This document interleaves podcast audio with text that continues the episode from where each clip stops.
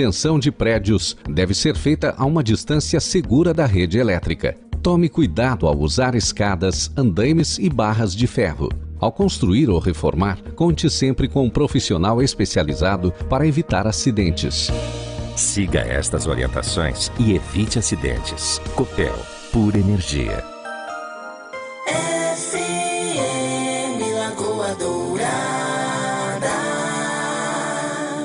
Paz pro seu ouvido, é um sussurro em sua alma. É um assovio discreto que te acalma. Lagoa Dourada. Bom dia, seja bem-vindo ao Manhã Total. Bom dia, bom dia, muito bom dia. Estamos no ar dando continuidade ao programa Manhã Total. Agora são exatamente 9 horas e 4 minutos, João. 9 e 4. 9 e 4. Como diz Márcio Martins. Oi, oi, oi. Alô, Ué, tá dando som. um eco. Alô, oi. Agora sim, hein? Aí sim. Melhorou, hein? melhorou. Como diz o Márcio Martins, tem Jornal Nacional? Tem. Então tem que fazer programa. Então tá bom. Estamos aqui, né? certo. Feriadão, você que tá em casa, você que tá curtindo, você que tá saindo de casa para ir no desfile, né? É, cívico, onde nós comemoramos hoje a independência do Brasil. Hum? Você acha que o Brasil é um país independente, é, John, Jonathan? Olha, é um país independente, Hum. claro, né? Mas é, não, não dá pra sair fazendo qualquer coisa, porque o, mundo inteiro tá de olho, né? Hoje em dia, Eu acho que o Brasil não é um país independente. é. Nós não somos independentes. Nós, nós criamos a independência é, dos portugueses.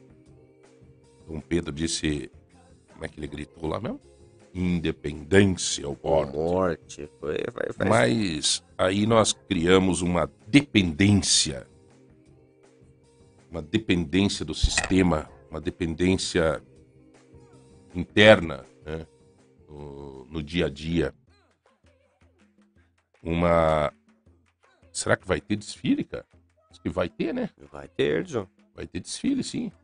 Mas o tempo tá É. se, se arrumando, eu acredito que vai dar, vai dar certo.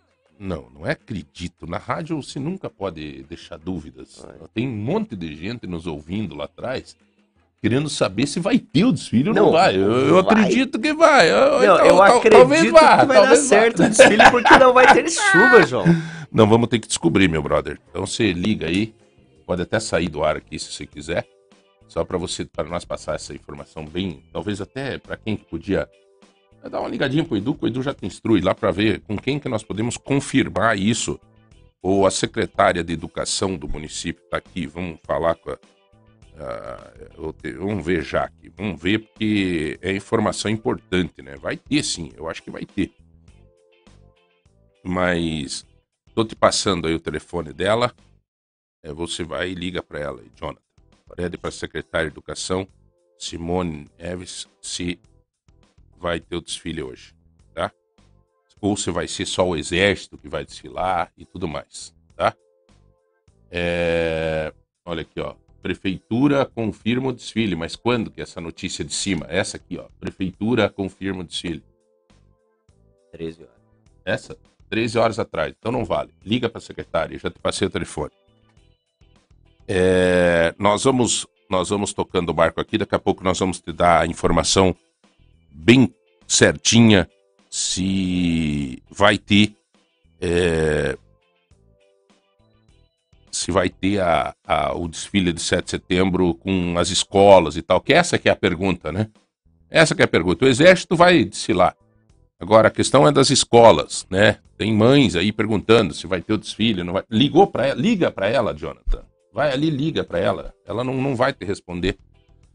É, liga para a secretária ali, daí a gente passa a resposta é, real, imediata para todos aqui que estão pedindo aqui se vai ter o desfile, não vai ter o desfile, aquela coisa toda. Ok? É, o Jonathan já está falando com a secretária Simone Neves, que é a secretária de Educação do município de Ponta Grossa, e ela vai poder nos passar aí a informação real é, se vai ter. A verdade é que hoje nós nós comemoramos a independência, porém, é, com algumas, com algumas, né? Eu até queria pedir para as pessoas aqui no nosso grupo do WhatsApp, você concorda que nós somos um, um país independente ou, ou, né? ou não? É, qual é o teu pensamento? Você acha que é independência ou morte? Ou como é que é? é? Nós temos um país independente ou nós somos dependentes de um sistema político? Hum? É, é, qual é o teu pensamento?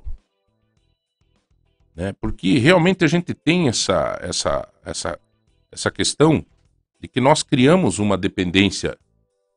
Falou com a secretária? Que legal, olha aí, ó, viu? É VaptVupt, com as escolas e tudo. Com escola com toda. Olha aí. As instituições já aderiram, vão estar presentes. Show de bola. Então tá bom, tá aí, ó. Acabou de falar com a secretária, muito obrigado. Né, um atendimento é, da secretária Simone é, Neves, né? Obrigado à secretária Simone. Aliás, viu, a secretária de Educação tem sido assim. É, é, é bom, né? Você ter resposta, né? Que legal. Parabéns aí à Secretaria de Educação que tem feito um belíssimo trabalho e já nos deu a resposta aqui. Então, mamãe, é, vocês que têm os seus filhos que vão desfilar e tal, avisa o Tocha lá, né? Ô Tocha, tá escutando aí? Teu filho tem que ir lá, rapaz, vai ter o desfile, tá bom? Então, beleza, tudo normal, né? E ainda terá o desfile de 15 de setembro, que é organizado pela Secretaria de Educação, que é um show todo ano, e esse ano não vai ser diferente, né? Não vai ser diferente. É, pois bem, a gente comentava aqui, e várias mensagens já começam a chegar, sobre essa situação de que realmente a gente é, não é independente.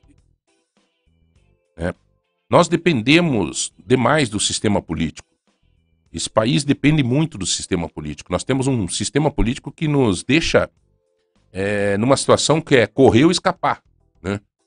É, você tem a opção democrática de escolher alguém, mas os, as pessoas que se colocam na condição de voto, muitas vezes são pessoas que por uma ação meio coronalista, meio coronalista. É, não, não coronelista. Se... Coronelista, né? Isso, ela, ela, ela é a dona do partido, né? Ontem o deputado Plauto, por exemplo, fez um, um desabafo na Assembleia e o depoimento do, do, do, do deputado Plauto foi, meu amigo, pesadíssimo. É óbvio o deputado Plauto fez esse, esse discurso também, viu, deputado? Meu amigo, admiro o trabalho, se vira e corre atrás, em nome de tantos mandatos, mas é porque ele ficou fora da festinha, né? Ele ficou fora da festinha. O que que aconteceu? Veio o fundo partidário do União Brasil e o deputado é, não foi beneficiado. A União, União Brasil é o partido do, da família Francisquini, partido do, do, do, do Moro, né? E o União Brasil tem essa característica desse partido ter se tornado um partido familiar. Felipe Francischini, outro Francischini, né? A, filha do. Agora a filha, eu acho que é candidata. E o fundo partidário veio e ficou só na, na cabeceira e não chegou no plauto. E o Plauto fez denúncias ontem pesadas, inclusive que atingem o Moro.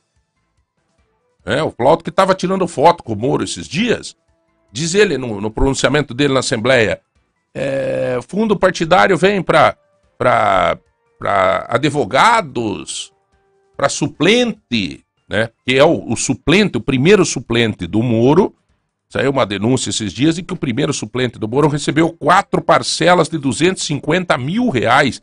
É advogado. E logo que o Moro se mudou para a União Brasil. E agora ele é suplente do Moro. Quer dizer, ah, mas tá tudo legal. Isso, meu, sei lá. Mas o Plauto gritou na Assembleia ontem que é, sabe, deixando dúvidas em, é, é, em, em cabeça em, em, em, em ovo, cabelo em ovo. Então, assim, é, essa distribuição do fundo eleitoral É uma covardia. Eu tô vendo aí, o, por exemplo, aqui em Ponta Grossa, o capitão Saulo. Coitado. Tá vindo. é, não veio nada do fundo eleitoral. O fundo eleitoral vem para quem interessa. Tem um monte de gente aí fazendo campanha na, na, na, na, na sola de sapato, enquanto tem outros nadando de braçada com dinheiro de tudo que é lado. Isso é verdade. Tem uma ideia, eu, eu falei do Moro aqui, já me mandaram. O Moro parece que já recebeu 2 milhões, cento e pouco do fundo para a campanha. Bom também. Eu acho assim que nós não vivemos num país livre. Que nós temos as nossas amarras aqui dentro no sistema que nos faz criar dependência. Nós dependemos, nós pagamos imposto, mas dependemos de, de um bom atendimento na saúde pública e não temos. Ah, mas quem escolheu os, os candidatos que aí estão é a gente, é. Nesse sentido, ainda nos salva a democracia que nos permite fazer essa escolha. Mas é temeroso. É temeroso. Eu não sei. Eu arriscaria dizer que nós não temos muito o que comemorar. Temos o que comemorar a democracia, a liberdade, o fato de podermos se manifestar, apesar de que ultimamente é, realmente eu tenho sentido assim uma postura do STF em alguns momentos que dá medo até da gente se manifestar. E daqui a pouco vem um troço aí dizendo, ó, não pode. É, mas o medo acovarda a gente. E não vale a pena. Nos escraviza. E não vale a pena. Então, estar aqui numa emissora de rádio, onde você pode falar com muita gente, onde você tem essa disponibilidade de falar, onde você tem a liberdade de falar, porque aqui, felizmente, nós temos um, um comportamento do, do, do Márcio Martins, da direção da rádio, que nos deixa ter essa liberdade de falar. É... Nos tranquiliza. Nos tranquiliza. O STF aqui ele é mais democrático internamente aqui. Mas há de se pensar, viu, gente? aproveitar esse dia da independência para ver o que está acontecendo no nosso país de verdade. Criamos dependência de, de homens públicos que, sem perceber, nós tratamos como heróis. Desde o tempo do Collor, andava de jet ski, fazia bonito, era bem apessoadinho, aí todo mundo votou no Collor. Herói. Tudo herói. Lula, herói. Bolsonaro, herói. Ficamos criando dependência de heróis. E, na verdade, quem manda é o parlamento. O parlamento derrubou o Collor por causa de uma Elba. Depois derrubou a Dilma por causa de uma pedalada fiscal. E todo mundo, todos os presidentes fizeram isso, ninguém foi derrubado. Claro, foi pego a Dilma porque a Dilma estava resistindo ao Congresso. E aí pegaram a pedalada porque tinha corrupção na Petrobras, mas se pegasse a Petrobras, pegava outros junto. Tinha que pegar ela sozinha. Agora o Bolsonaro não foi impeachmentado por causa do Centrão. Seja você Bolsonaro, Lula, tal, você sabe muito bem disso. Para quem conhece um pouco de política, sabe. Se não fosse fazer esse aconchavo político, e não tem erro, não tem maldade nisso, mas se não fosse eh, vencido pela resistência para se manter no poder. Então, que país independente que é esse? É? E as pessoas, elas viram muitas vezes a, a, gente, eu me incluo, eu me incluo nessa, nesse nível, nesse patamar. Nós entramos numa situação de criar assim idolatria a homens que consideramos às vezes heróis. É. Eu acho isso o cúmulo. É, fazemos panelaço para derrubar presidente, enquanto que o sistema no parlamento continua mandando nesse país. Ah, mas então tem que fazer o quê? Se quiser ir para rua, tem que ir para rua para pedir a reforma política. Essa é a verdade. Eu disse há pouco numa entrevista na Rádio T ali, pode vir o Papa Francisco de presidente desse país. Se não tiver uma reforma política, o parlamento derruba ele. Vai dizer, o Papa tá rezando muita missa sentado. Vamos ter que fazer o impeachment dele. Sei lá. Inventa-se qualquer situação. Essa é, é a minha forma de pensar. É a minha forma de pensar.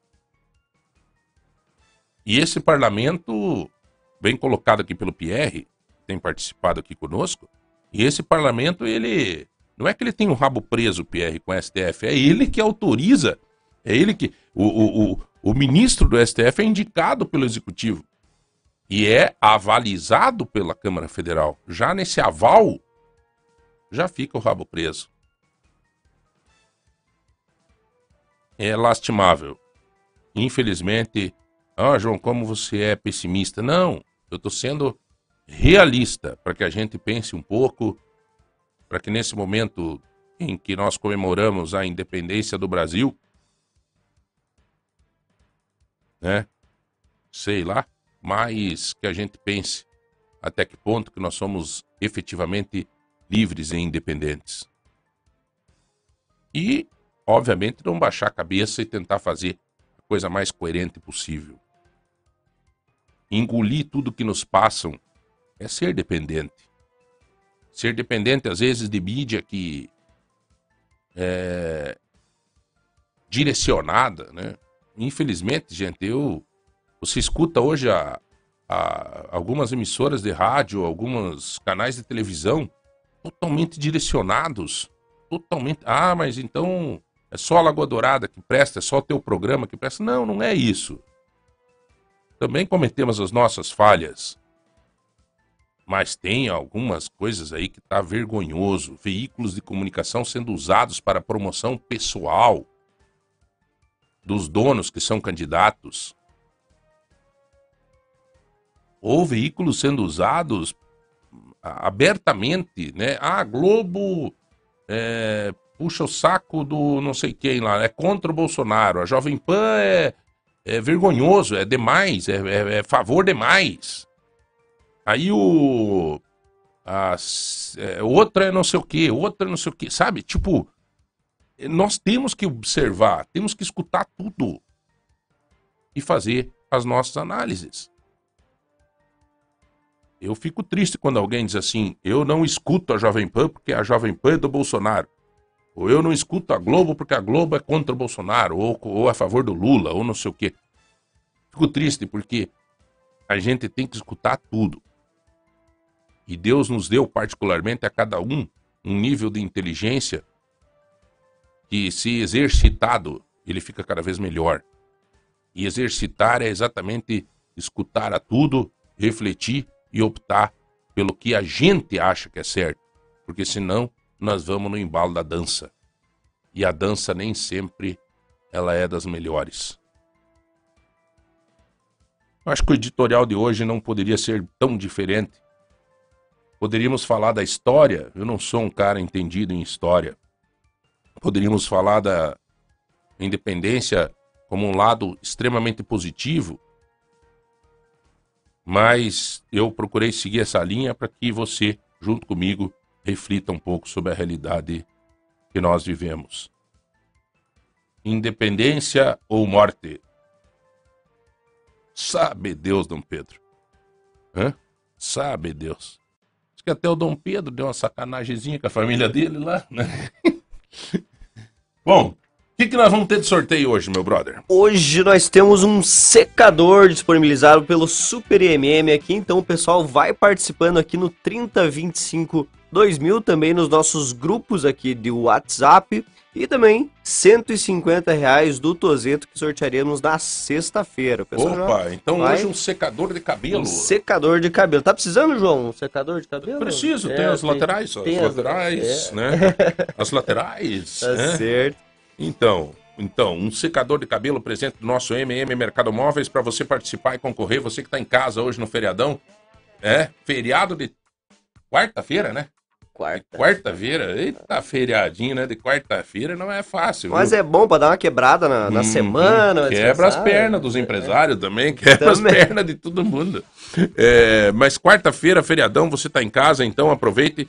Você que está conosco, participe no 3025 2000 para você concorrer, então, a um Secador de cabelo, João. presente do nosso MM Mercado Móveis e também 150 reais em compra dos supermercados Tozeto, tá bom? Maravilha? Olha aqui, o Luiz mandou, ó, feriado sem dinheiro é o mesmo que olhos verdes em gente feia. Não adianta nada. É, é o caso dele, né? Ele fala sempre, o Luiz, o Luiz sempre manda isso daí, ele diz que né, ele olhos verdes em gente feia. Não é, adianta. é, feriado em domingo também é a mesma coisa. Então, é, feriado domingo daí não dá, né? Mas, bom, o, você vai participando no 3025 2000? Aqui o pessoal pedindo aqui para nós se vai continuar a promoção do buraco O premiado. buraco premiado, esse foi polêmico, Pode- né? O pessoal mandou pode bastante mandar, aqui, pode ó. mandar, pode mandar. Pode Mande foto. mandando. Mande foto aí do buraco premiado, tá? Se você tiver um buraco perto de você aí na, na, na rua e tal, tal, tal, Você já parou pra contar quantos buracos você passa vindo da tua casa pra cá?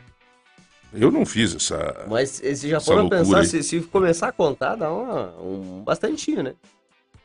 Eu vou te falar, ontem eu tava vindo, peguei numa rua só, tirei duas fotos. Ah, daí você vai dizer, mas por quê, João? Porque eu acho o seguinte, é uma forma até da gente pressionar no bom sentido para que aconteça uma promessa de campanha né, da prefeita que foi fazer 100% do, do asfalto eh, em toda a cidade, né? Foi uma promessa de campanha. Então agora Tem tem que, que, acelerar. cumprir, né? Tem que cumprir. Acelera, Barrichello, senão não chega. né?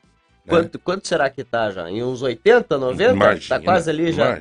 Imagina. Claro que não, cara. Claro que não. Ixi, Vai. farta, um, farta um monte ainda. Falta, é. Farta um monte ainda. Bom, o...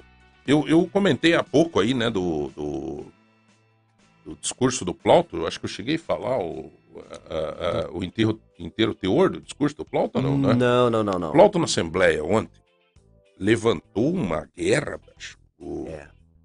com esse negócio do fundo eleitoral que tá dando o que falar. Hoje, a nível estadual, isso aí, é, ele falou termos até bem pesados no pronunciamento dele, dizendo que, cá entre nós, dizer, é feio até o termo que ele disse, mas ele disse ontem publicamente, diz ele, olha, esse negócio do fundo eleitoral é uma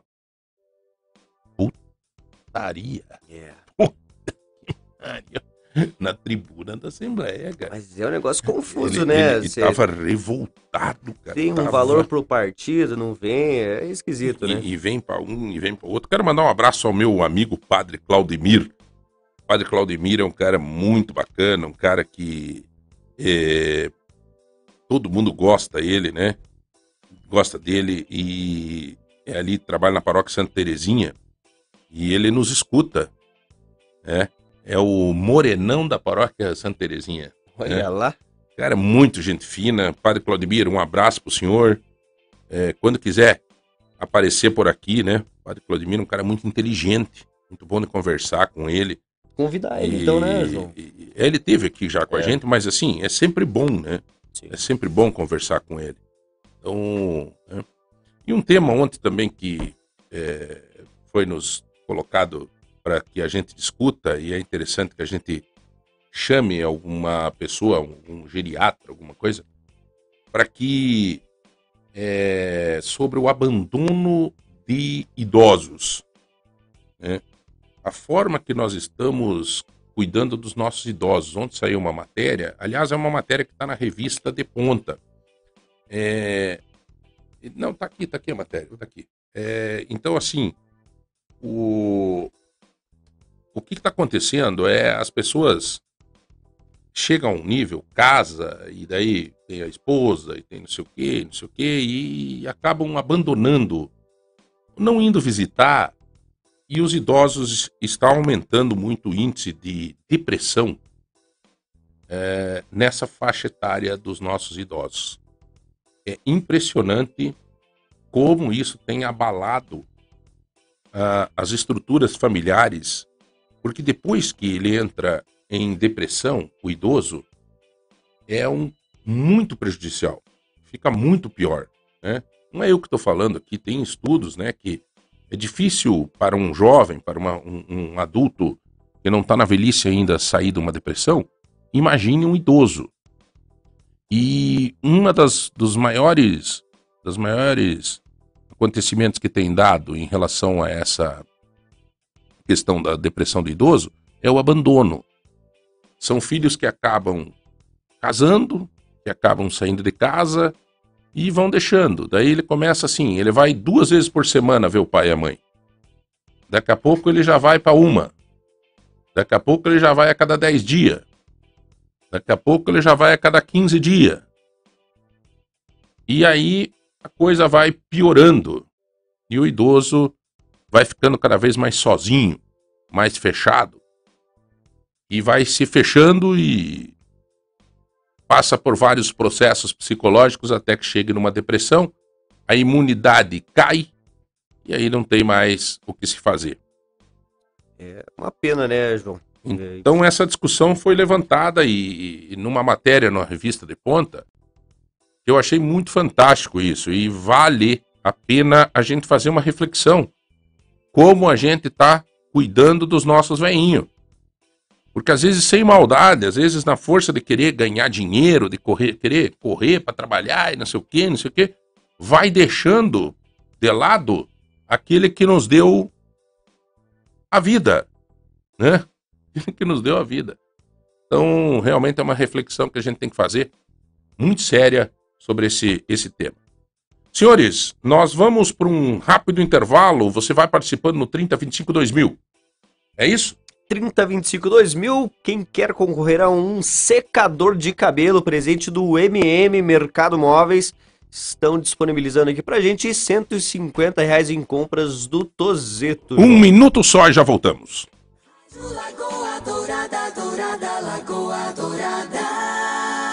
Primavera está chegando, vai começar a esquentar. E com o calor não dá para ficar sem ar-condicionado no carro. A Auto Ar Soluções Automotivas é especializada em ar-condicionado. Também faz serviços no airbag, ABS e ozonização. E agora, com novos equipamentos, modernos e de última geração. Auto Ar Soluções Automotivas. Rua Carlos Gomes, 26 Centro, fones 30 25 5993 ou 999 19 96 46. Ar-condicionado é com a Alto Ar. Quem vem pro Mufato economiza bem. Escuta aí. Eu faço uma lista e venho aqui pro Mufato. Compra carne, né, nas promoções, fazer um churrasquinho que também todo mundo merece. Com mais prazo fica bem mais fácil de levar, né? Sobra dinheiro, com certeza. Com preço bacana. Economia sempre. Tá todo mundo falando. Mufato faz bem feito pro seu bolso. Para quem não gosta de barulho. Lagoa Dourada FM. De 2 a 11 de setembro, Expo Flor, 11 edição e esse ano com muitas novidades. Domingo, dia 11, tem passeio ciclístico, evento gratuito sem a necessidade de inscrição prévia. E também no domingo, dia 11, tem a quinta corrida rústica em prol da Padev. Inscrições no site cavaleproeventos.com.br. Realização Rotary Clube Ponta Grossa Alagados. Expo Flor tem o apoio da sua rádio Lagoa Dourada FM. Lagoa Dourada. Sintonize. A Carpintaria e Marcenaria Jatobá é especializada em móveis planejados. Faz pequenos móveis como nichos e prateleiras, fabricação de móveis em madeira maciça, estruturas em madeira para garagem, decks, quiosques, serviços de reparo e reforma de móveis antigos. Desde 2007, atuando com excelência, aprimorando novas técnicas para melhor atender. Carpintaria e Marcenaria Jatobá. Rua Santo Antônio da Platina, 37. Orçamento atendimento no WhatsApp 98404 7167. Nota PG, é mais saúde pra você, é segurança e lazer. Nota PG, é ponta grossa bem cuidada, como tem que ser, peça nota fiscal. Na clínica, no salão ou na oficina, peça nota fiscal. Na academia, Nota PG. A cada 500 reais em notas, concorra um carro zerinho e mais 10 prêmios de 5 mil reais. Ponta Grossa. Trabalho sério. Aqui só se ouve barulho de música boa. Você está na Lagoa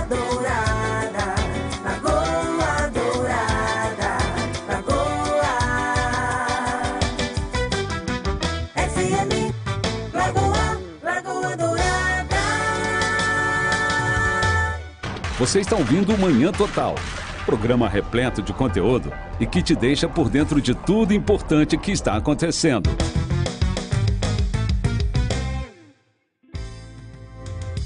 Nove horas e 34 minutos, estamos de volta. Lembrando, 3025 2000. Estamos sorteando hoje um secador de cabelo, presente do Super MM Mercado Móveis, que está sempre aqui conosco. Também 150 reais do Tozeto. O pessoal já vai, já tá mandando algumas coisas, já tá participando e vamos que vamos, João. É, hoje, hoje um dia de frio assim, é bom fazer uma comidinha bem quente, né?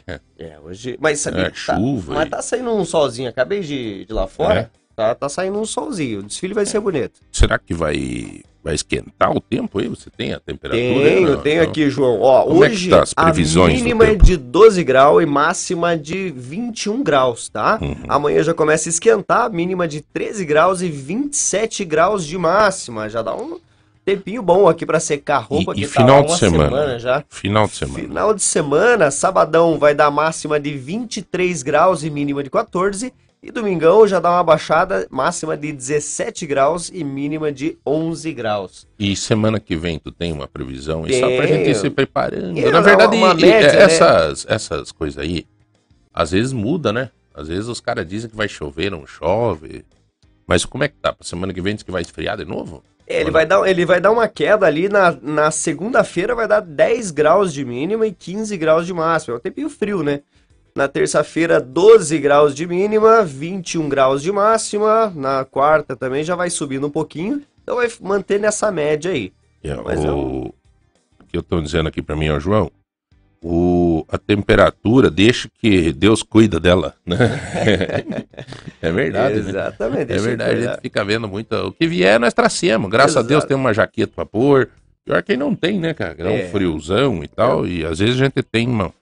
Por isso que é importante, né? Às vezes, se você tiver a oportunidade de, de destinar pra alguém uma, uma, uma roupa que você tem que não tá usando e tal, é uma boa, né? Porque daí ninguém se preocupa. Se vier frio, tá bom, põe o pelego aí e vai embora. Se tiver quente, bom também, tira o pelego e aí vai embora. Não, não tem um tempo O... né? Você sabia que está sendo lançada uma pílula anti-ressaca?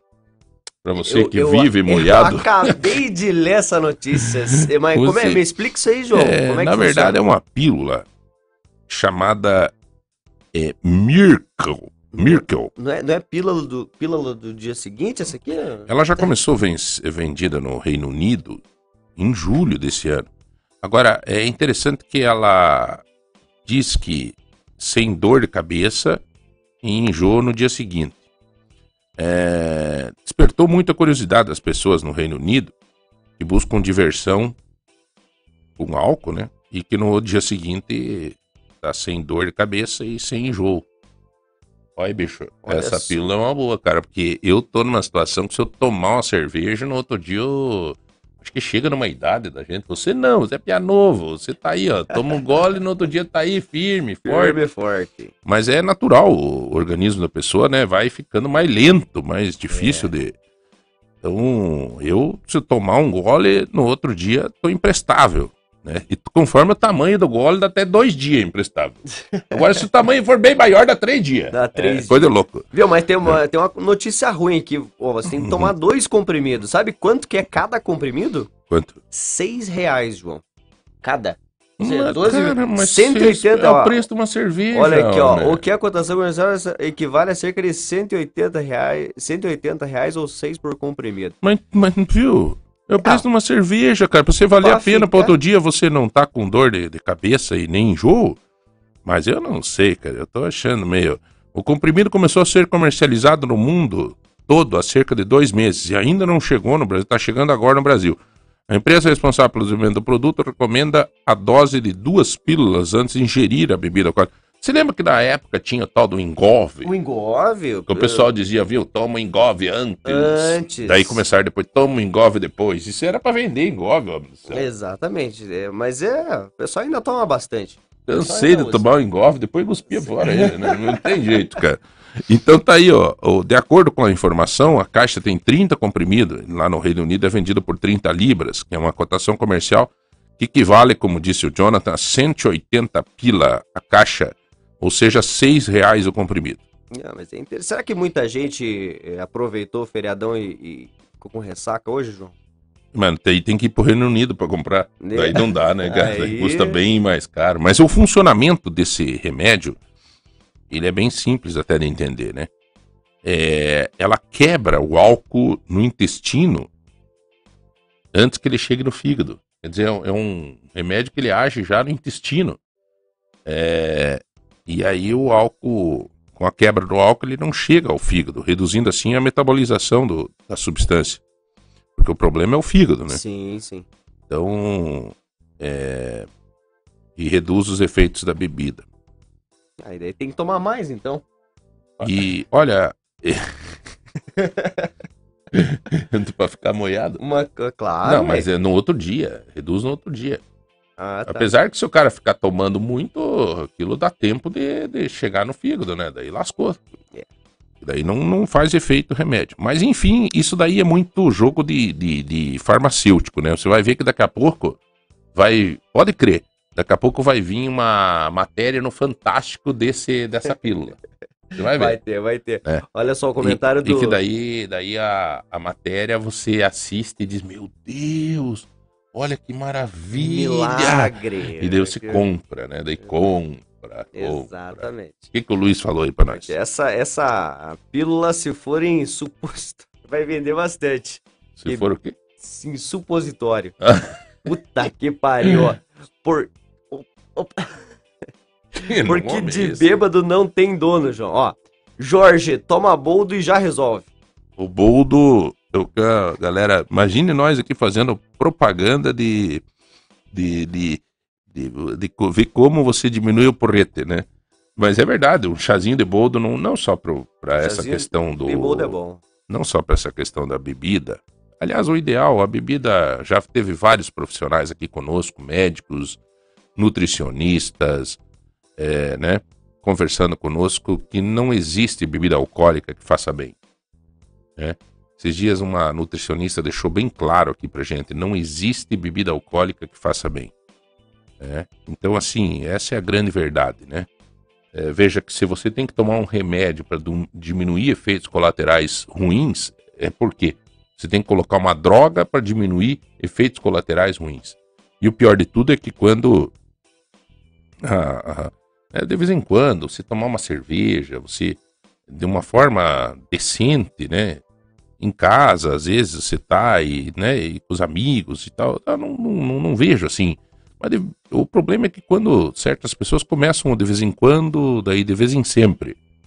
Aí complicou, cara, porque daqui a pouco você tá indo para um caminho que às vezes é difícil de ter volta. Não que não tenha volta né? Mas essa é a grande verdade. E aí, quando eh, você facilita a- o efeito de ressaca e tudo, de repente as pessoas começam a realmente consumir mais. Vai saber se por trás desse, desses laboratórios não tem junto aí todos os as empresas produtoras também de bebida alcoólica, não Faz, sei. faz- né, faz sentido, faz sentido. é o comércio, né? E aí é, começa a se aprofundar. Tem muita gente que começa em outros vícios a partir do álcool, né? Então, claro, tomar uma cervejinha de vez em quando, não sei o quê, né? Eu acho que é, às vezes um coquetel, às vezes não sei o quê, às vezes vai num show, toma alguma coisa, tal. Bom, terminou, não pode dirigir, né? Essa é a verdade. Terminou, não pode dirigir.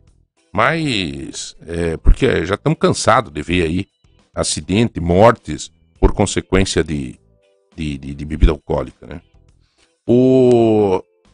Quem vai estar no Paraná na sexta-feira é o candidato a presidente do Brasil, Ciro Gomes. né? Ciro. Ciro Gomes.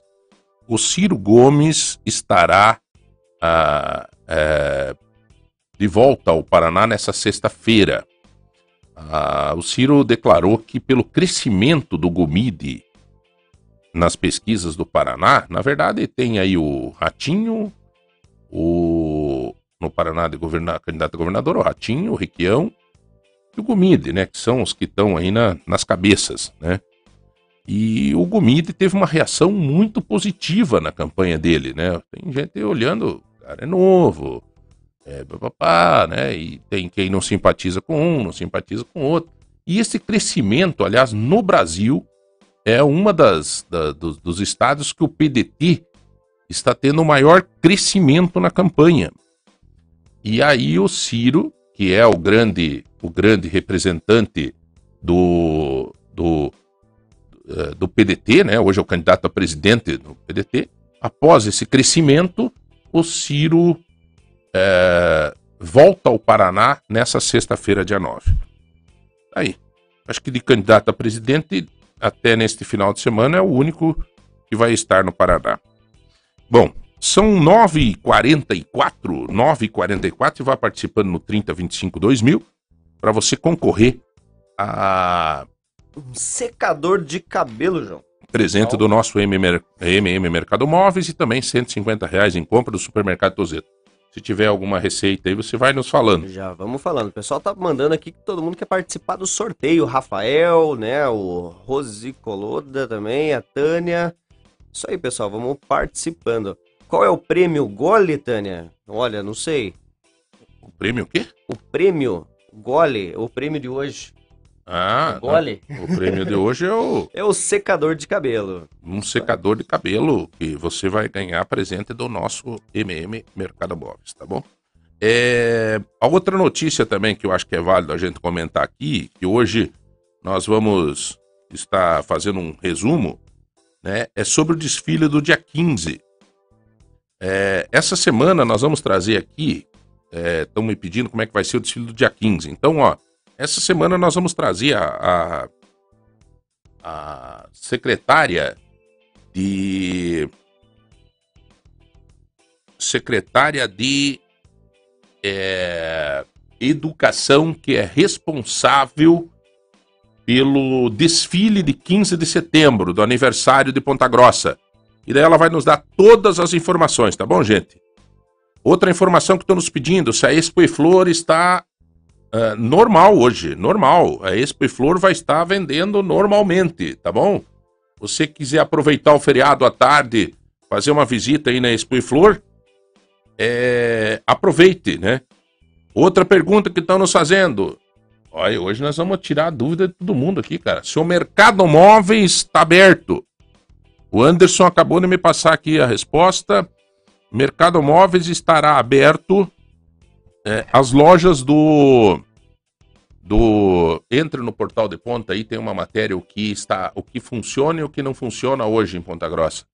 Mas o mercado móveis está aberto hoje é, as lojas dos Tozetos, tá? As lojas dos supermercados. Então ali tem o Antônio aqui em Varanas, tem na onde está o, o supermercado Tozeto que tem as lojas. É, Aí o shopping vai estar aberto, né? O shopping Paládio também vai estar aberto. É, mas nós temos uma matéria no portal de ponta que fala bem certinho o que está aberto o que está fechado no, no dia de hoje para que você fique bem informado, tá? É, eu já acho aqui ela também. Mas para você saber o que que o que que tá aberto o que que tá fechado. O shopping já falei. né? já me pediram aqui se o shopping vai estar aberto. O pessoal vai ter que passear hoje de tarde, vai fazer o quê? Né? Gente que vem aqui, já me mandaram aqui, ó. Já me mandaram. Obrigado, Juninho. Confira o que abre e fecha dos serviços públicos de Ponta Grossa no feriado da Independência. Devido ao feriado da Independência, a agência do trabalhador fechada. Sala do empreendedor, do empreendedor, claro, não há atendimento. Praça de atendimento da prefeitura, fechado. Feira Verde, não funciona. Mercado da Família, fechado. A Fundação de Assistência aos Serviços Essenciais funcionará normalmente na abordagem para pessoas em situação de rua e caso do acolhimento. Abrigo e, e plantão, serviço funerário aberto. Ai, que tristeza esse aí, que tinha que ficar fechado, não tem gente aí. Saúde, atendimento de urgências e emergências normal. Unidades básicas de saúde funcionam. Não, fecha. Atendimento normal na quinta, mas está fechado hoje. Coleta de lixo, coleta suspensa no dia do feriado. É... Star Digital, sem serviço nessa quarta. Seria, seria o fim da rosca também, né? Tudo fechado e cobrar o estacionamento. É... Educação. Secretaria de Educação vai estar participando do desfile da independência com profissionais e alunos. Às 14 horas hoje tem a abertura das atividades do Congresso de Educação e da Feira do Livro no Parque Ambiental. É, não haverá aulas, claro. Mas é importante, gente, quem quiser participar hoje, passear um pouco hoje, é, e vai ser muito legal essa abertura do Congresso de Educação ali no Parque Ambiental, inclusive a Feira do Livro. Né? É muito bom. Eu vou pegar minhas filhas hoje, vou passear ali, porque é muito bom né, ter essa aproximação. Tem vários eventos que acontecem nesse Congresso da Educação. Vários exemplos. Nós vamos trazer a secretária de Educação. Viu? Você agora está com o contato dela. Já marca com ela ou para amanhã ou para sexta-feira. Vira a secretária de Educação aí, tá? É... é isso aí. Eu acho que está mais ou menos bem explicado aí para vocês. O comércio está fechado. O shopping tá, né? Informação é que não falta no Portal de Ponta. Só você chegar no Portal de Ponta. Quero mandar um abraço pro meu amigo Catarina, meu irmãozinho, meu grande amigo Luiz Carlos Catarina, que todo mundo conhece em Ponta Grossa, tá nos ouvindo. Meu amigo que às vezes nós sentamos ali na praça da Catedral e ficamos fazendo análises políticas, eu e o Catarina, né? Sobre os investimentos dele. Você sabe que aconteceu uma coisa com o Catarina, cara? É... Caiu um dinheiro na conta dele. Mas pense na dinheirama. Opa. E aí ele foi lá na Caixa Econômica, lá ver, reclamar lá, ó, não é meu esse troço aí. Mas não era pouco, não era pouco. Ele me contou a história, né? Tinha que ser, né? Pessoas, as pessoas mais humildes são honestas de verdade, né? Mas era muito dinheiro, sabe? Então eu tenho que desconfiar. Eu falei pra ele, imagine se te sequestra um homem do céu. né? Mas até hoje ele tá com um problema disso, veja, não tem nada a ver com a história, acaba ficando com um problema até hoje, né? Mas um grande cara, um- uma pessoa que tem uma história de vida fantástica, né? Que sofreu muito na vida, foi jogador de futebol profissional, depois se envolveu com o álcool, né? Venceu o alcoolismo. Hoje é um abençoado, um filho de Deus, um discípulo aí do pastor Antônio Joslin, ali da Igreja Renovo. né? O pastor sempre acompanha o Catarina e é um cara do bem, um, um homem de bom coração e um símbolo de superação. Símbolo de superação. Às vezes dizem, ah, é porque o cara tá, né? Muito fácil a gente julgar as pessoas, né? Julgar um cara que tá com uma tornozeleira eletrônica, julgar um cara que tá caído no chão, dormindo num canto de uma praça. É muito fácil a gente julgar as pessoas, né? Julgar o cara que, que é alcoólatra é muito fácil. Mas ninguém sabe, na real, a história dessa pessoa. Ninguém sabe é, o que efetivamente está acontecendo na vida dessa pessoa. É, o que, que o Pimenta passou aí? Opa, ele mandou uma foto aqui, João. Vou até dar uma, mostrar aqui pra ti, ó. Consegue passar lá, Rodrigo? Tá no Uma grupo? Não, foto, não é. tá no grupo. Ele, ele tá aqui ó, no, no WhatsApp da, da rádio? Ou Pimenta? Deixa eu mandar ali pra ti. O Pimenta é uma figura. Pimenta cara. mandou uma foto não, aqui não, ele, bonita, ele- ele- Isso é mentira. Isso é mentira. Não, isso é mentira. É mentira. Se for verdade, ele convida nós pra ir. é mentira isso aí. O cara manda foto. Tem gente que manda foto aqui, gente. é, de, de, de, de almoço que tá fazendo que eu duvido. Os caras pegam na rede social isso aí. É. Nós pobres só nos preocupamos qual posto de saúde estará aberto. É. É verdade, né? O Luiz passando aqui. O Luiz, ele tem um senso crítico muito bom. É um comediante, mas é um, um senso crítico muito bom. Só um filme bom e pipoca pra aguentar essa chuva de hoje, diz a Rose. Aliás, Se você tiver algum filme para indicar, vamos aproveitar as pessoas que estão conosco nos ouvindo para indicar algum filminho para assistir hoje de tarde, né? Pode ser na Netflix ou em algum lugar aí, né? Vai fazer o quê hoje de tarde com essa chuva? Ir em casa? Comer pipoca? Uma pipoquinha, o filme vai bem, né? Coisa Vai bem boa. demais, vai bem demais. Ó, é, arroz, feijão, batata frita, ovo frito e bife. Oi! Quer um cardápio melhor do que esse? Bom também, parabéns aí. Muita gente do Jardim Los Angeles participando conosco. É, Muito legal. Obrigado a todos pela participação, tá? Vá participando no 3025 2000 e também no nosso no nosso é, grupos do WhatsApp que você concorre então a Um É. secador de cabelo, João. Vamos, con- consegue colocar a foto lá pra nós, Rodrigão? O que, que é essa foto? Olha lá, ó. Tá bom, né? Meu Jesus. Vai bem. O amado. que, que aquilo ali é um chimichurri? O que, que tá temperado, será? Meu Pode ser. Jesus amado. A cara boa, ali né? É um, é um filé sete, né? É, um filé sete. Um mignon. O cara vai fazer um churrasco na plena terça-feira, cara. Mandando foto pra nós aqui do que vai fazer de almoço. Já chegamos aí, companheiro. Porque tem um, dois, três, quatro, cinco, seis, sete, oito filé. É impossível que não sobre um pra nós. Tem que Hã? sobrar nem. Esse é o Pimenta, né, amigo de, de longa data. A dona Su, que deve ter temperado isso aí, viu? Dona Sueli é a mãe dele. Ah, sim. Minha querida amiga. Bom, senhores, eh, eu vou chamar um rápido intervalo, daqui a pouco nós voltamos e vamos falar um pouco sobre as coisas do dia a dia da nossa cidade. Tem um assunto que te interessa. Já voltamos, um minuto só. Fico bem sintonizado na lagoa.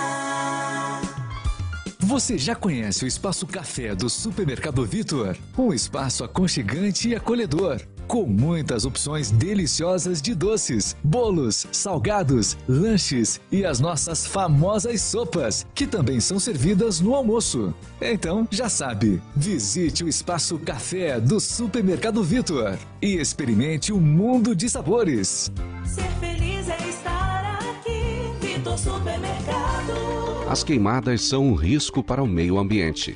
Quando o fogo acontece embaixo de redes elétricas ou das linhas de transmissão, ele pode prejudicar o fornecimento de energia elétrica a milhares de pessoas e ainda causar acidentes. Destine o lixo de maneira correta, não solte balões e nunca jogue bituca de cigarros pela janela. Evite queimadas. A atitude de cada um importa para a segurança de todos. Copel, pura energia. Lagoa Dourada. FM. No mês do cliente Lojas MM tem tudo que você quer. Descontos arrasadores para você parcelar no Carnê MM. Box com molas ensacadas e conforto extra, só 10 de 199,90 sem juros nos cartões. Smartphone Samsung A03 Core Team, só 77,90 mensais no plano controle. Aspirador de pó 2 em 1, só 199,90. E cliente especial MM começa a pagar só em novembro. Lojas MM. Compre na loja, no site, no app ou pelo MM Zap. 42 99164 2325. Você acredita em fantasma?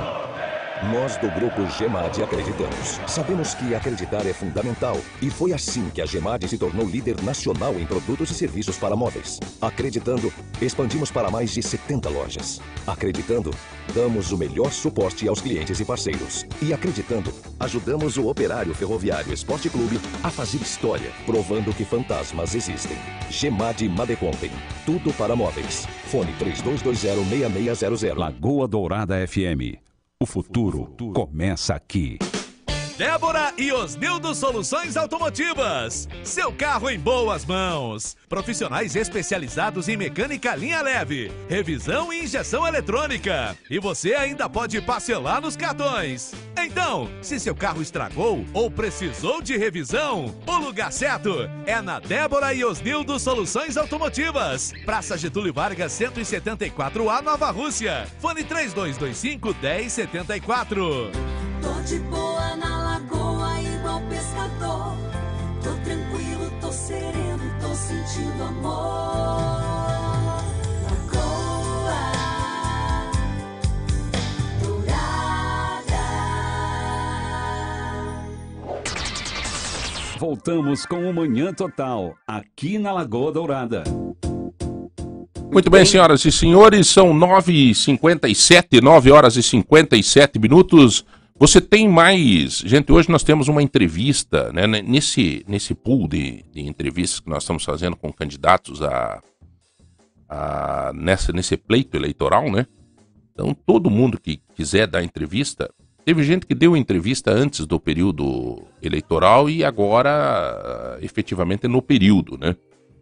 Então, amanhã nós vamos estar entrevistando o governador do. que foi governador de São Paulo, o Geraldo Alckmin. Amanhã, ao vivo. Amanhã, ao vivo, o Geraldo Alckmin. Né? Então, é, hoje, daqui a pouco, tem a entrevista. é, também uma entrevista que nós vamos estar disponibilizando para você, que já foi gravada com a é, presidente nacional do PT, a Gleice Hoffmann. É, nós estamos trabalhando para ter a entrevista com o Bolsonaro, né? Estamos aí com o Ricardo Barros nos ajudando, tá dando certo, né? Semana que vem possivelmente a gente, não sei se será ao vivo, será gravado, a entrevista com o Ricardo Barros. Também teremos semana que vem já marcada a entrevista com o Moro. É, então todos os, os candidatos é, vocês terão a oportunidade de acompanhar. Né? Alguns que já deram entrevista para gente, mas daí pelo fato de ser um momento eleitoral agora, né, da, da própria campanha, podem estar dando entrevista novamente nesse período. Tem muitos candidatos que estão pedindo para dar entrevista. É uma oportunidade, né? É uma oportunidade que a gente está dando para que você escolha bem ah, em quem você vai votar, tá certo? Então, daqui a pouco tem essa entrevista que você vai poder acompanhar aqui na, na Lagoa. É... O que, que é, meu brother? Sorteio? Opa, vamos Nós vamos fazer o sorteio. sorteio antes, né? Porque depois você tem aí o, o decorrer da entrevista, então, com a Gleice, que foi uma entrevista gravada para que você acompanhe as ideias, as pretensões, né? Da então eh, candidata a deputada federal, a, a, a Gleice Hoffmann. Beleza? Então vamos de sorteio, João. Então, lembrando, para Ah, um participar, secador de cabelo. um secador de cabelo, estaremos sorteando agora, tá? Então Uhum. vamos, vamos lá, Rodrigão. Então que rufe esses tambores aqui. Quem que vai ser o premiado é a, a Dilma. Final do telefone 9477. Ela mandou. Olha aí, 9477. Dilma, você ganhou o secador de cabelo, presente do MM Mercado Móveis. Sorteamos antes hoje, porque agora vai entrar a, a entrevista, então é, não há necessidade da gente esperar até o fim da entrevista para a gente fazer aí, que é uma entrevista gravada, fazer o sorteio. Tá bom? Então a você que nos acompanha, muito obrigado. Olha, eu só quero deixar um recado para você do Centro Automotivo Gomes, Centro Automotivo. né? Não perca essa oportunidade de ter aí pessoas especializadas para cuidar do teu carro, seja um carro importado ou nacional. Gomes Centro Automotivo é ali na Souza Naves. Seja nacional ou importado, o lugar certo é no Gomes Centro Automotivo. Todo mundo com uma qualificação extrema para atender bem você. Né? Um, seja revisão completa, ar-condicionado, airbag, câmbio manual ou automático, não interessa, seja qualquer for, suspensão, injeção eletrônica, tudo o Gomes Centro Automotivo no comando da Elaine, né? É, é ela que é um- a mulher que é atenta a todos os detalhes possíveis e todo mundo já sabe e conhece Gomes Centro Automotivo. Aproveite para você que está com algum problema, não vá viajar com o carro, colocando em risco as pessoas que viajam com você. Tá bom? Senhores, a partir de agora você fica então com a entrevista da candidata. É, é o mesmo tempo para todo mundo, né? Aqui é tudo igual. Todo mundo que quer dar entrevista tem a sua oportunidade. Né? E alguns candidatos a deputado federal, por exemplo, entrevistamos esses dias o Felipe Passos, né? agora hoje a Gleice Hoffmann, e amanhã tem o Geraldo Alckmin, é, depois tem o Moro, depois tem o próprio Bolsonaro, que vai também dar entrevista, exemplo que o Lula, né, que já deu entrevista aqui para nós. Então, para que tudo isso? Para que de uma forma democrática, transparente, você escute a todos e decida como você quiser.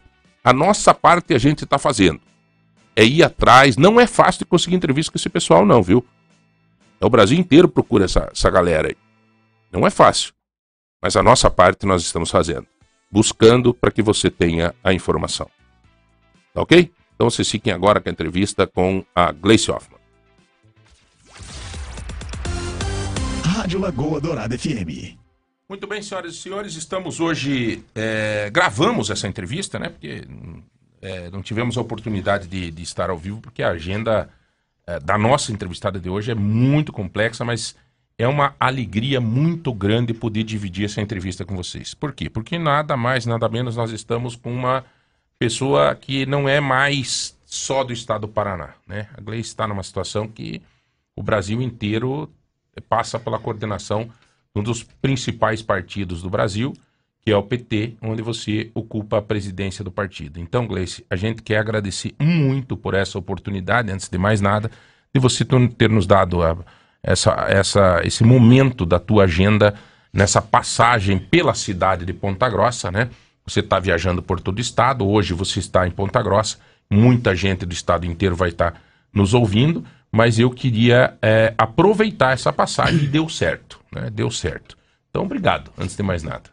Ei, João, muito bom te ver, viu? Fazia tempo que a gente não se via pessoalmente, até por conta da pandemia, mas é uma alegria estar aqui, estar dando a entrevista para a Rádio T, entrevista para você e estar passando por Ponta Grossa, que é uma cidade que eu tenho tanto carinho e uma cidade quem eu agradeço sempre a, a confiança, tive uma votação muito expressiva aqui, então é bom a gente estar juntos aqui. Aliás, eu acho que é válido, Gleice, porque é, nós teremos dois, minutos, dois momentos dessa, dessa, dessa entrevista, que uma é mais Ponta Grossa e região dos Campos Gerais e outra é mais o Paraná. Então é válido, neste momento, eu focar um pouco sobre a questão Ponta Grossa. Você teve uma participação muito grande enquanto ministra é, em várias conquistas para Ponta Grossa, e conquistas que a gente está vendo hoje por aí. Né? Você deve ter, para chegar aqui nos estúdios, deve ter passado pelo restaurante popular, Uhum. você deve ter é, N, N fatores, assim, N, N, N coisas que aconteceram em Ponta Grossa. É Que, aliás, gratificante, naquela né? época você ajudou muito, né? Porque você É. foi um dos articuladores para trazer recursos para cá. Eu era o secretário gente... de governo do Pedro. né? Exatamente, Pedro Vosgrau, você ajudou muito. Ah, os projetos Minha Casa Minha Vida, nós temos mais de 18 mil unidades aqui em Ponta Grossa, né? Com o projeto Aliás, Minha Casa Minha Vida. Fomos uma das cidades mais beneficiadas na época, no lançamento do programa. Foi, foi. Ponta Grossa sim. serviu meio que de exemplo, assim, É, de, de os modelo, projetos e f- isso beneficia muita gente, né? Até hoje, os conjuntos habitacionais. Então é muito legal. A UPA, né? As creches que a gente teve. É, nós tivemos Farmácia aquela Popular. UPA da Santa Paula, que hoje é a salvação da lavoura, viu, Gleice? É, as UPAs são mini hospitais, né? É, até vou te dizer uma coisa, se hoje, se não tivesse a UPA em Ponta Grossa, Uhum. eu não sei o que estaria acontecendo. Eu não sei se tu tá sabendo, até por- nós não tivemos tempo de conversar, mas o maior caos que nós estamos vivendo hoje na cidade, e desde já eu te peço ajuda, Uhum. independente do que vai acontecer, de se o presidente eh, ser o presidente Lula tal, eu, eu acredito demais na tua eleição de deputado federal, de deputada federal, já vou te pedindo ajuda. Uhum. Porque o caos que a gente está vivendo hoje na saúde, nós fechamos o hospital municipal. Então, não preciso nem te dizer o resto. A perda de 40, 50 vagas. Isso. E aí, né? É um drama, né? É um drama. Eu destinei agora em 2022, do orçamento de 20 de 22, emenda para dois hospitais aqui. Uma das coisas que eu faço com as minhas emendas é muito atender a saúde, porque eu acho que é onde a gente né, tem mais demanda e tem necessidade. Então foram 300 mil para a Santa Casa e 100 mil para o Hospital Bom Jesus. Eu acho que é uma forma também de a gente ajudar com, os- com as emendas, né? Mas eu não tenho dúvida, se, se nós estivéssemos no governo, nós teríamos uma política de estruturação da saúde, de ajuda aos hospitais, como nós tivemos lá, essa questão das UPAs. É, tinha, tinha outra visão, era outra visão de saúde, de política pública. As UPAs, na verdade, até meio que se tornaram para algumas cidades quase que um hospital, É, né? verdadeiramente. Não, não, Ela é um mini hospital, É um né? mini hospital, Ela né? tem todos os recursos de um hospital, só que é um tamanho menor. Bom, é, Gleice, é, dentro dessa conjuntura de, todo, de tudo que tem que acontecer, e, né, você está à frente sempre, teve à frente de todas as movimentações políticas do Partido dos Trabalhadores. E uma é, de tantos que acreditaram naquele momento daquela luta, é, né, na retomada do presidente, do ex-presidente Lula, você estava à frente de tudo. Você estava ali em Curitiba gritando, você fez o que tinha que fazer. É, eu digo assim que você virou presidente do PT por uma questão natural e meio que de mérito, assim, porque é, não baixou essa bandeira em momento algum. E agora uma nova caminhada. Sim. Obviamente que tem é, algumas coisas que podem passar por uma reflexão. Por exemplo, o que nós erramos, se a gente ganhar a eleição agora, o que, que tem que fazer diferente? Já passou pelas tuas análises isso, Gleice? Claro que passa, e passa pelas análises do presidente Lula também. Primeiro, eu acho, João, que não tem outra pessoa para sentar na cadeira da, da presidência da República e tirar o país da crise que não o Lula. Não tem. Bolsonaro não tem essa capacidade porque nos meteu na crise que está. Está lá sentado e não tira da crise. Os outros que estão eh, disputando eh, não conseguem mostrar para o país um projeto que seja diferente né, do, do que o Lula fala ou do que o Bolsonaro fala. É, ou na economia está com um ou está com outro, não tem. E o Lula, veja, governou esse país por oito anos, mas o Lula conhece o Brasil. Eu duvido que tenha uma liderança política que tenha viajado mais o Brasil, viajado o interior brasileiro, pisado no chão que o povo pisa, visitado comunidade indígena, quilombola, de sem terra, visitado cidade pequena, comunidade carente. Duvido, não tem. Foi Lula que fez isso. Fez- lembra, você lembra que ele fazia as caravanas da cidadania, andava de barco, andava de, de ônibus, andava. Ele andava pelo país, andava nas estradas, conhece. Vem do povo brasileiro, então conhece a alma do povo, o sofrimento do povo. E conhece o Estado, um homem que ficou oito anos eh, na frente da presidência da República. E quando saiu, saiu com 87% de ótimo e bom. Não foi de regular, né? Ótimo e bom. Não era só aprovação. Isso diz muito. Foi um período em que foi muito bom para o povo brasileiro. Então, a hora que o Lula sentar lá naquela cadeira, ele não vai precisar conhecer a máquina pública para tomar decisão. Ele já sabe o que precisa fazer. Mas mais do que isso, ele já sabe onde acertou e onde errou.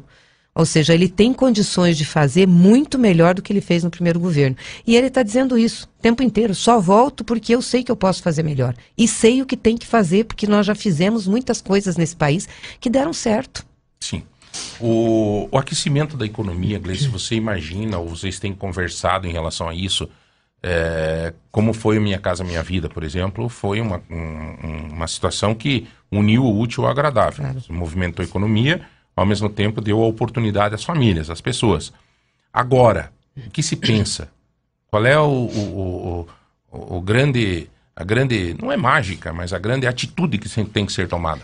Para a gente recuperar a economia, o Estado brasileiro tem que voltar a ser protagonista dos investimentos. Porque no momento de crise, o privado não investe. E nem tem tanto dinheiro para investir. Minha Casa Minha Vida, por exemplo, foi um projeto que deu certo. Por quê? Porque o Estado entrou é, ajudando. Faixa 1. Faixa 1, a pessoa que paga pouquinho, 20 e poucos reais por mês, não precisou pagar a entrada. O Estado subsidiou.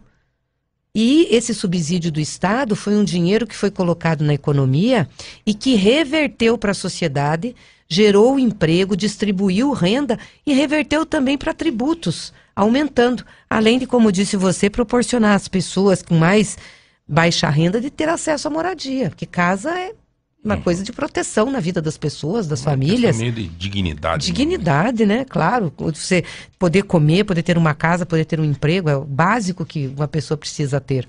Então tem que entrar o Estado de novo fazendo esses investimentos. Retomar o Minha Casa Minha Vida, retomar a construção de creches que nós precisamos, hoje faltam, retomar a construção de UPAs que precisa, isso tudo, isso tudo gera, recursos, gera movimento na economia. Retomar as obras grandes, né? É, se não for sozinho o Estado, mas por- com parceria privada, como a questão das estradas, portos, aeroportos que Você pensa precisam. mais médicos novamente?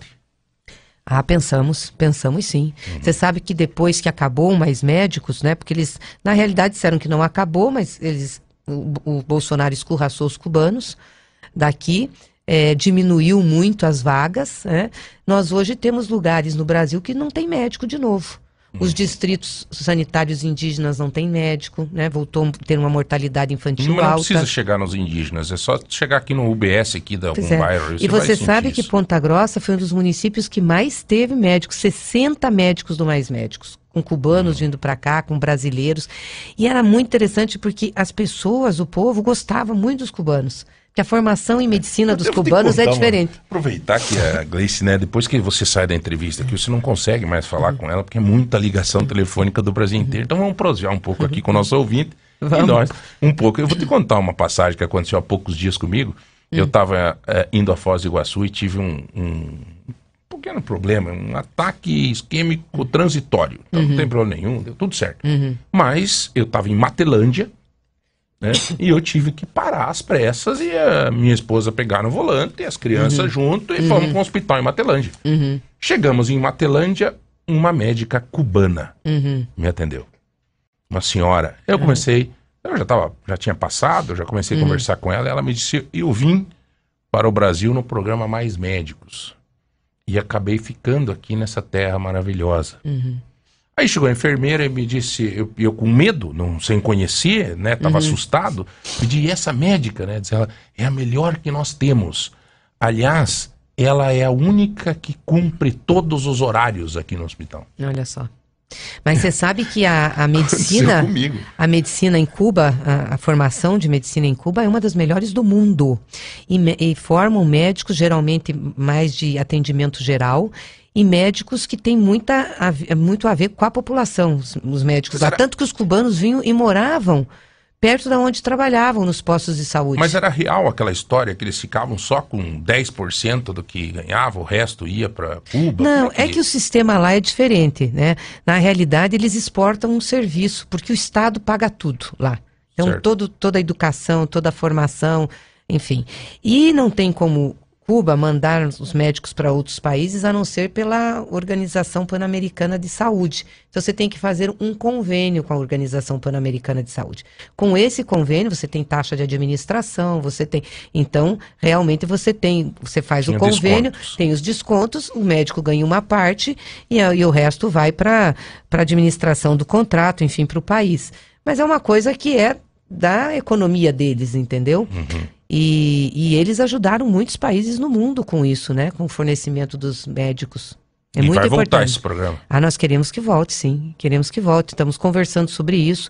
É, o presidente tem reunido muito o pessoal da área de saúde, porque a gente tem um déficit de médicos aqui, né, no Brasil. Deu uma piorada, né, nessa Deu. questão da saúde. Deu uma piorada, bem piorada. Não só aqui na nossa região, pelo que se percebe, é meio, meio, É, meio a gente geral. tinha né? conseguido dar um avanço nisso na atenção básica, que se a atenção básica for bem feita, você evita que muita gente tenha que ir para o hospital. Ocorre que às vezes você não tem atenção básica, não tem o médico na unidade de saúde, no posto de saúde, a pessoa que está doente vai piorando, piorando, piorando, aí depois você tem que levar para o hospital para. Gleice, a política é sempre dois lados, né? Tem sempre Hum. quem gosta, tem sempre quem não gosta. Está se encaminhando, estamos numa campanha. É, quem não gosta é, levanta fatos, levanta argumentos, levanta é, defesas. Né? Uma delas, em relação contrária ao seu partido, é a questão dessa, dessa relação direta com a corrupção. né? Como é que você consegue, como é que você está respondendo isso? É, como que se vê isso? Ah, o presidente sofreu na época de ter que fazer, por exemplo, Petrobras, algum partido estava lá, eh, fazia algumas artimanhas e eh, fugia eh, do controle. Como é, que, como é que vai ser administrado isso e como é que vocês estão administrando isso? Não, primeiro, nós não temos nenhuma conivência com a corrupção. Nos nossos governos, nós investimos muito na transparência. Veja, a gente fez a lei de acesso à informação, que o Bolsonaro acabou agora.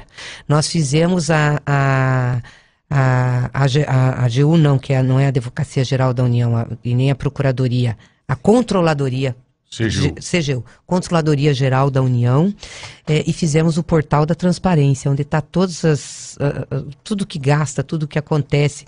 Nunca tivemos problemas de interferência na Polícia Federal. Bolsonaro veio aí, trocou um monte de delegado que tinha que ser a favor do filho dele, não podia ser contra o filho dele. Nunca tivemos interferência em investigações. Sempre deixamos a coisa acontecer. Isso é muito importante deixar claro aqui. As medidas que nós tomamos para isso. Nós não temos conivência com a corrupção e quem pratica ato corrupto tem que ser investigado, processado e tem que ser punido. O que nós não concordamos é utilizar essa pecha da corrupção para fazer perseguição política, como aconteceu com o PT e como aconteceu com o Lula.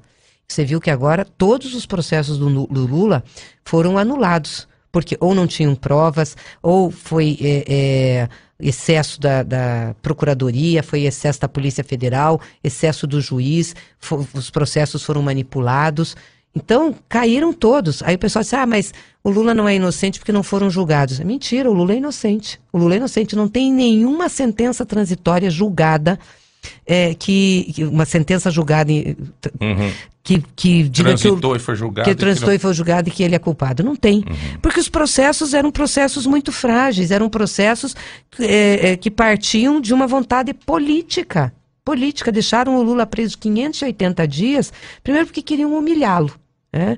É, deixar preso um ex-presidente que eles não comprovavam o crime, que ele não tinha nem sido julgado ainda e já foi preso, né? Que não. Depois é, é, fizeram uma campanha difamatória contra o PT. Todo dia aparecia. Jornal Nacional, outros jornais, corrupção, corrupção, corrupção. Corrupção na Petrobras. Ah, porque foram desviados 6 bilhões de reais da Petrobras. Até hoje isso não foi comprovado. Não foi comprovado. Eles fizeram uma depreciação é, é, no ativo da Petrobras para justificar. Tanto pegou, pegou o balanço contábil de um ano, fizeram uma depreciação lá para dar um, um- Uma é, diferença para baixo para justificar isso. É um absurdo, né? Um absurdo. Agora, é engraçado que hoje a Petrobras, só nesse primeiro semestre, né, vem pagando mais de 160 bilhões de lucro para os investidores privados. De lucro, 160 bilhões de lucro. Virou uma empresa para dar lucro. E, e- e cobrando um preço escorchante da gasolina e do diesel Era do povo brasileiro. contigo, Gleice. Como vocês vão administrar isso? Por exemplo, dizer que né, na- na- na- no mundo das, das- das possibilidades, das hipóteses, quem está no jogo pode ganhar ou pode perder. O Lula está no jogo. Se vocês ganharem a eleição, se o PT ganhar a eleição, como é que vai se administrar essa política de preços do, do- do- do combustível, por exemplo? tem que desdolarizar. Isso é um absurdo. Por que, que toda a política de preço da Petrobras é dolarizada, inclusive a gasolina produzida aqui? Olha que loucura! Uma parte a gente importa, então você paga em dólar. E você tem que levar em consideração o preço do barril no mercado internacional, né, que tem a cotação. Mas tem uma parte do combustível que a gente produz aqui. Esse custo é em real e o nosso petróleo é barato. O custo do petróleo, do barril de petróleo, né, do, extraído do pré-sal, é muito baixo, é quase que o custo da Arábia Saudita. Então, por que, que a gente dolariza o barril de petróleo que vai ser utilizado para produzir a gasolina internamente? Nós tínhamos que fazer um mix. Eles dolarizaram tudo, porque isso dá uma lucratividade imensa para a empresa. E pior, eles estão diminuindo o refino dentro do Brasil, estão vendendo as refinarias. Vão vender aqui agora, a de, de Araucária. Se você foi ministra-chefe da Casa Civil, você tem uma experiência gigante né, né, no mundo da política e, e na administração pública. É, quando a gente fala com. Eu, eu não sou um conhecedor desta área econômica, dessa área do, do, da- do petróleo e tal. Então eu vou arriscar é, ter fazer essa pergunta porque é um argumento que fazem. Dizem assim, mas João, não é culpa do presidente o preço da gasolina que aí está, o preço do diesel que aí está. E é culpa de quem? É aí que eu te peço. aí que eu te peço. Até eu vou guardar bem essa. Porque depois, se por acaso o Lula se eleger e a gasolina sai pra ninguém, né? Pra, pra- Nos oito anos que o Lula. PT, Deixa eu te falar, não. nos oito anos que o Lula governou, a gasolina subiu apenas oito vezes. Subia uma vez por ano. E num valor bastante módico. O gás, o botijão de gás de cozinha não subiu nenhum ano. Era cerca de 35 ou 40 reais. Porque tinha uma política de preço que você podia mediar com o preço internacional.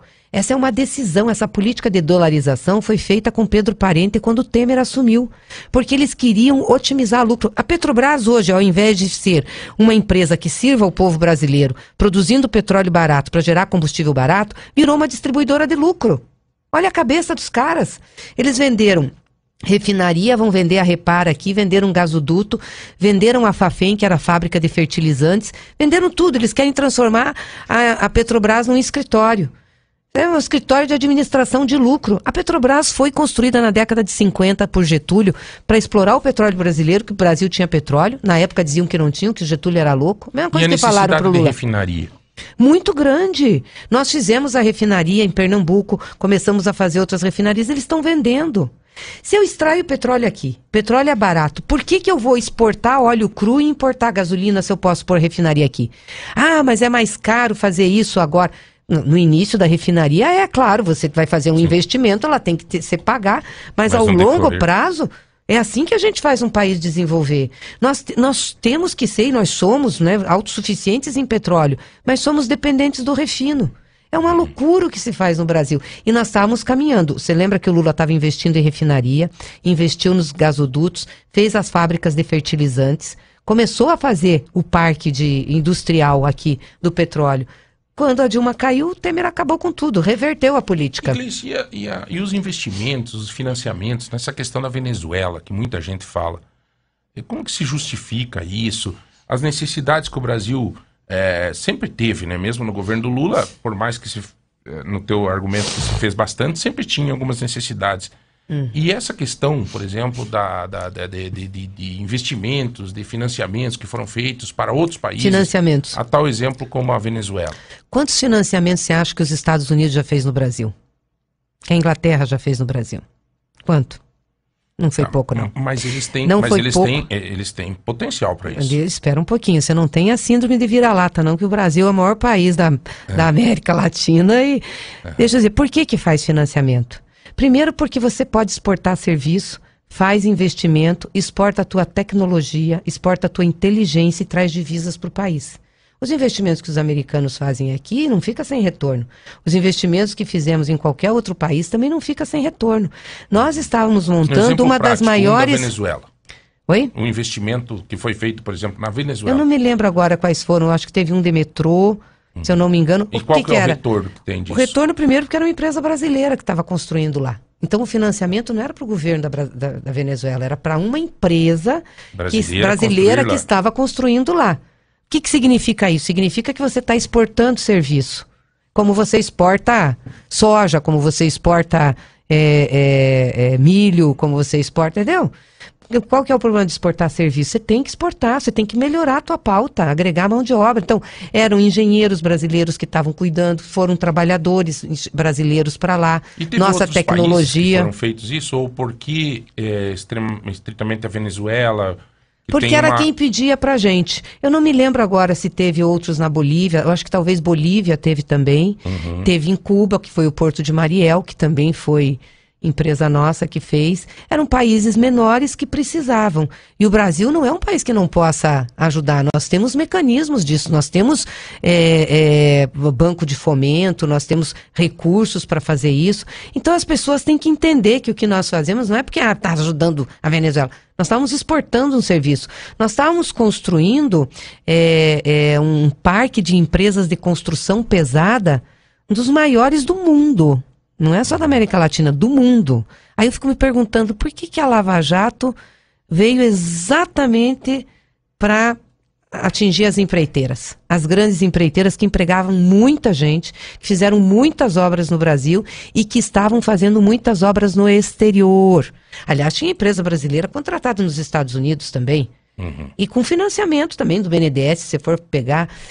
Por que isso? Porque é importante você ter empresas grandes, fortes, brasileiras. Nós não podemos ficar só exportando commodity. E o dia a dia do empresário brasileiro? O que, que o empresário brasileiro pode esperar de um futuro governo, caso venha a ter do PT? Eles têm. A gente nota assim que alguns empresários é, estão meio que em cima da. Na, na, nessa polarização, eles estão meio em dúvida. Eles tem medo de algumas coisas que aconteceram no governo do Bolsonaro, não tem muita segurança em relação ao próximo governo que vem? Como é que se. Olha, eu acho que o empresário precisa primeiro de estabilidade. E nos nossos governos nós tínhamos estabilidade. Você não via a inflação ir para cima, o juro. Não via. Você tinha estabilidade. E precisa de credibilidade. Né? Ou seja, quem está no governo tem que ter credibilidade para poder, inclusive, se precisar ter ajuda de outros países, se precisar ter ajuda interna. Então, essas, esses dois fatores eu acho que para os empresários é muito importante, né? Porque eles investem. Então, as regras não podem mudar, tem que ser estáveis e tem que ter credibilidade. Nos nossos governos aconteceu isso. Nós não tivemos quebra de contrato, nós não tivemos mudança de regras. Lembra que tinha o Conselho de Desenvolvimento Econômico e Social, que os empresários participavam, os trabalhadores participavam, a sociedade civil. Muita coisa era discutida ali e aplicada. É, tivemos estabilidade na economia. eh, tinha emprego, então a geração de emprego, de renda, isso fomentava a economia. Era, não, fo- foi um período em que teve um jogo de ganha-ganha no Brasil, que nós temos que voltar a ter. Não pode ser um jogo de ganha-perde, tem que ser um jogo de ganha-ganha. E acho que a gente precisa de uma política de financiamento para as empresas. Né? E o BNDES é o banco para isso. Ele foi criado por Getúlio para isso, né? Para ser um banco de fomento. Mas aí não só para grandes empresas. Que eu acho que isso o Lula já falou e várias vezes. Não pode ser só para grandes empresas, empresas para. Nós temos que fazer principalmente para o pequeno e médio empresário, que é quem mais emprega nesse país. Então ter uma política dirigi- dirigida ao pequeno e médio empresário para dar sustentabilidade aí aos negócios, para dar Você tem condições. sentido, Gleice, que um dos argumentos do, do- da oposição, de quem está enfrentando vocês num, num pleito eleitoral, é, é, é um discurso que por muitos é repetido de uma maneira até desconhecida, sim, simplória, simplista, sei lá, mas o, ah, Deus o livre o comunismo. Por que esse rótulo? Por que isso? O que, que você acha? Porque você trabalha com os direitos dos trabalhadores, da maioria do povo, não sei, porque o PT nunca, nunca aderiu à, à, à política comunista, nunca teve nos seus estatutos e na sua carta-programa referência ao comunismo. O PT é um partido que nasceu da luta dos trabalhadores brasileiros, né, da luta dos pequenos agricultores, da luta de funcionários públicos, de servidores, de intelectuais, do povo da cultura. Nasce dessa diversidade e da necessidade de a gente ter um olhar para o país que fosse um olhar que o povo tivesse abrangido na política pública. Porque isso nunca tinha acontecido. A primeira vez que o pobre é objetivo de política pública foi no governo Lula que, por exemplo, tratou a fome como algo a ser combatido pelo Estado e não pela assistência. Pelo Estado. Não é a minha doação que vai combater a sua fome. Eu tenho que ter uma política estruturante, porque a fome é uma vergonha. Um país que tem fome é um país que não vai se desenvolver nunca. Você acha que é uma depois que chaga. vocês saíram do governo, aumentou o número de pessoas passando fome? Muito. Está 33 milhões hoje no Brasil. O Brasil voltou para o mapa da fome. Uma vergonha isso. E muita gente em insegurança alimentar, ou seja, não ganha o suficiente para comer decentemente. Come menos. Diminui as vezes que come. Que coisa. Mas isso é absurdo. Absurdo. Quando nós entramos, falamos assim, não pode. Tem regra número um. Ninguém pode passar fome, porque comer é um direito animal. Entendeu? Na escala. Se eu não comer, eu morro. Então não pode passar fome. É, O Estado tem que cuidar das pessoas. Para que, que serve o Estado? Então, é pela primeira vez nós fizemos isso. E aí, é claro, eu acho que isso é um discurso muito, primeiro, dos conservadores, da extrema-direita, da elite brasileira, que quer assustar. E remonta à época da ditadura. Lembra da ditadura militar? E a cabeça do, do Bolsonaro, desse povo aí, era cabeça de ditador. né? Então nós temos que ter um inimigo para combater. O inimigo são eles porque são comunistas. Olha, o, o- o Lula de- governou oito anos, a Dilma governou mais cinco. Onde é que nós implantamos o comunismo? Onde é que foi? Cleice, você falou na, na agricultura, claro, sempre teve uma defesa muito grande tua na questão da agricultura familiar, enfim, projetos nesse, nesse sentido, mas também é, tem-se uma preocupação, e eu lembro quando você estava na Casa Civil, você discutia muito a questão de ferrovias, Sim. para exatamente facilitar, Escoamento da diminuir, nossa produção. escoar a safra de uma forma mais econômica, mais rápida, Uhum. mais ágil. Isso também deu uma parada, né? Eu lembro que você estava trabalhando com os chineses Sim. num projeto gigantesco nesse Sim. sentido. É, mas a- o, o- o agricultor, nós somos uma região muito forte na agricultura, Uhum. né? Você sabe disso. O agricultor, é, qual que seria a tua mensagem? Qual é, se o agricultor, é, por que, que o agricultor acabou indo muito pro, pro, lado do Bolsonaro? É, Qual é a reflexão que você faz em relação a isso? Olha, primeiro assim, eu acho que eh, a gente pode falar com os agricultores com muita tranquilidade, porque no governo Lula a gente melhorou muito as condições da agricultura brasileira, tanto da grande agricultura exportadora, como do médio e também do pequeno, do, do O produtor. plano Safra foi em qual governo? Foi no... Os planos safra É. foram do governo Lula. É, né? Que- O Lula, quando entrou, renegociou 80 bilhões, bilhões de dívidas que os agricultores tinham.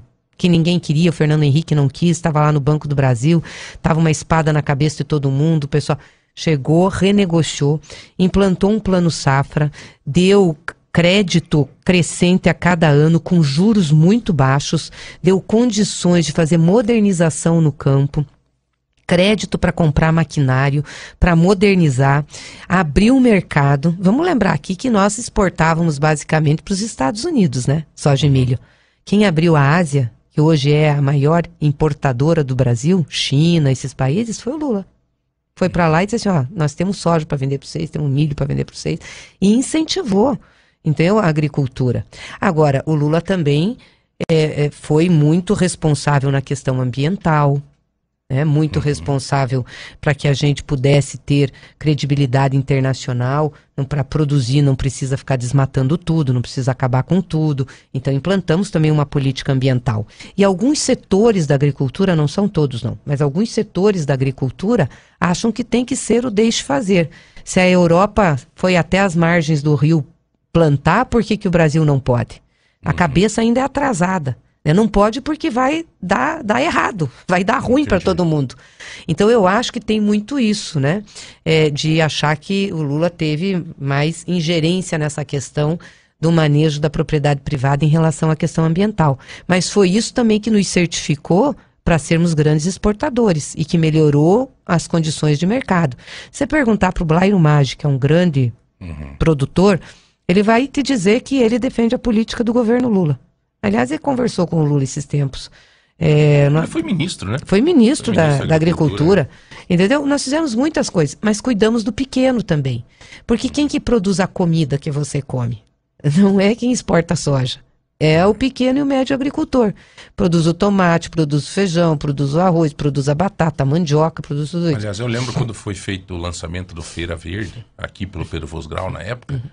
É, foi feito um convênio junto com o, o pequeno, pequeno agricultor, lá na fa- a agricultura familiar. Agricultura familiar. É, ali no Guaragi, tinha uma, uma várias regiões que vendiam esses produtos. É. E a, a início da Feira Verde, a origem, é uma pena que se muda, né? Com o passar de governo, muita gente não não pega a essência dos dos projetos, que o projeto em si era maravilhoso. Hoje, hoje você pega aí as verduras, coisas da Feira Verde, você pega ali no Ceasa, no, no- eh, não tem essa valorização da agricultura familiar, né? É isso. Dizer, além de dar crédito para o agricultor familiar, que, como dizia o Lula, nem chegava perto da porta do Banco do Brasil, o banco nem recebia ele, né, depois passou a receber, também fez um mecanismo de escoamento da produção.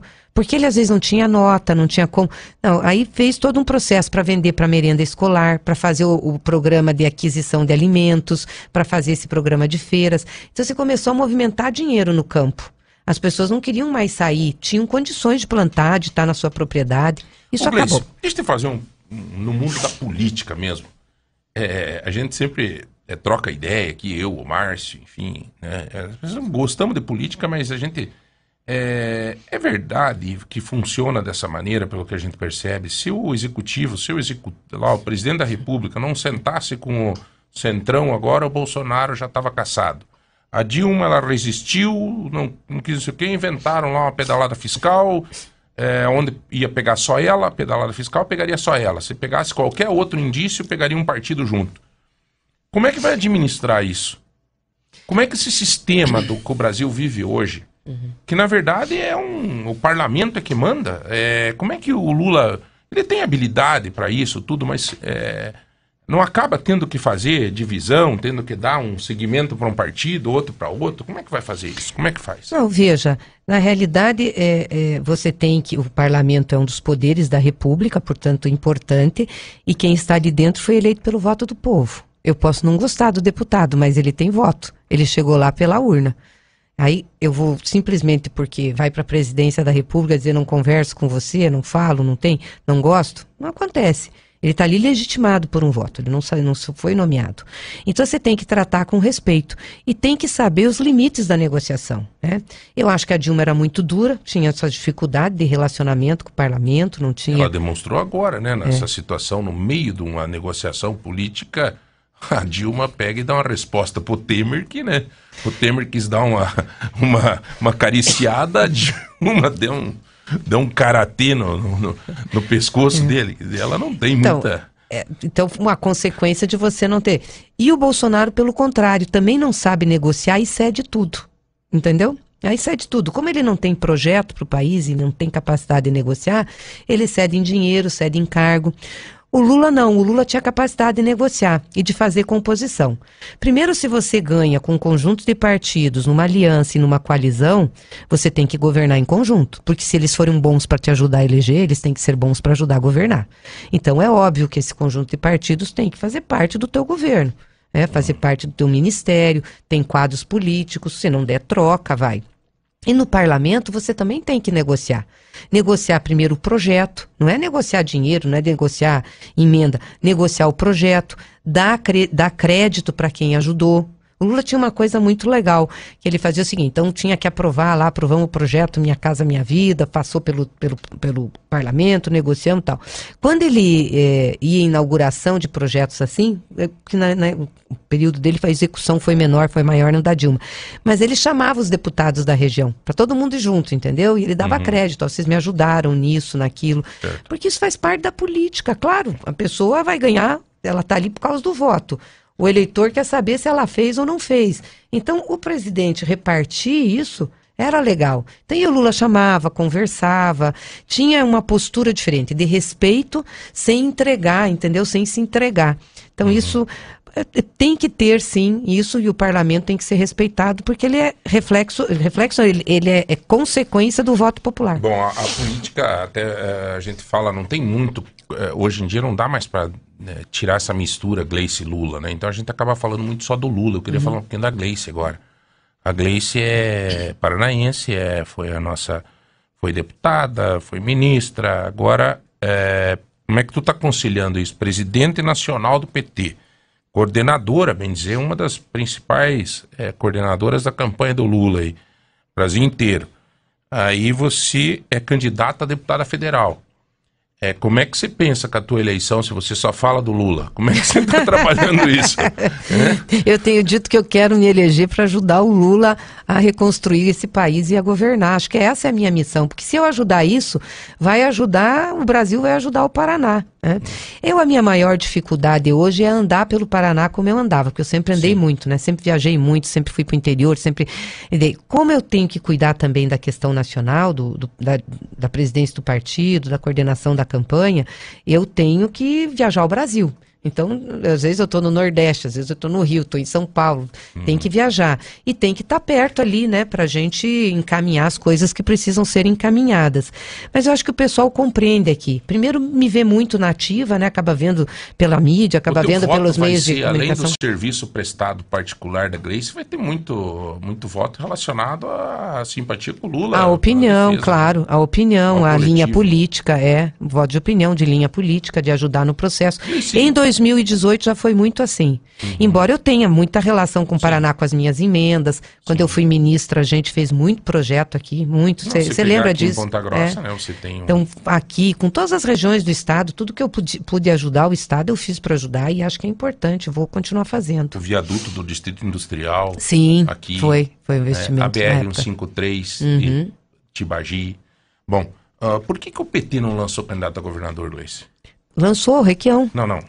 ele é do Não, PT. Tudo bem, mas ele não veio. era e tal. Uhum. é, a gente sabe que agora ele está no PT e tal, mas Uhum. assim, por que, que o PT não pegou alguém da sua base, da sua. não criou um fato que poderia ter dado um destino é, diferente nessa eleição, ainda mais? Não sei o que, que vai acontecer, nós que- estamos começando a eleição, mas por que, que não teve essa. Porque não era o momento, nós não preparamos nenhum quadro para fazer a disputa eleitoral aqui de governo. né? Eh, se fosse os mais conhecidos, digamos, pegamos nós três que somos deputados, eu, o Zeca, o Enio, eh, qualquer um de nós que a gente lançasse para governo, eu acho que teria muita dificuldade, né? Porque nós não nos preparamos para isso, não trabalhamos para isso, e tiraria gente que pode ajudar na chapa de federal. Que a gente tem que fazer uma chapa de uma eleição boa para federal. manutenção de força lá em Brasília depois. Né? É, Pra claro. manter uma governabilidade. Manter governabilidade, claro. Então hoje nós temos três federais pelo Paraná. A gente quer ver se faz pelo menos mais um.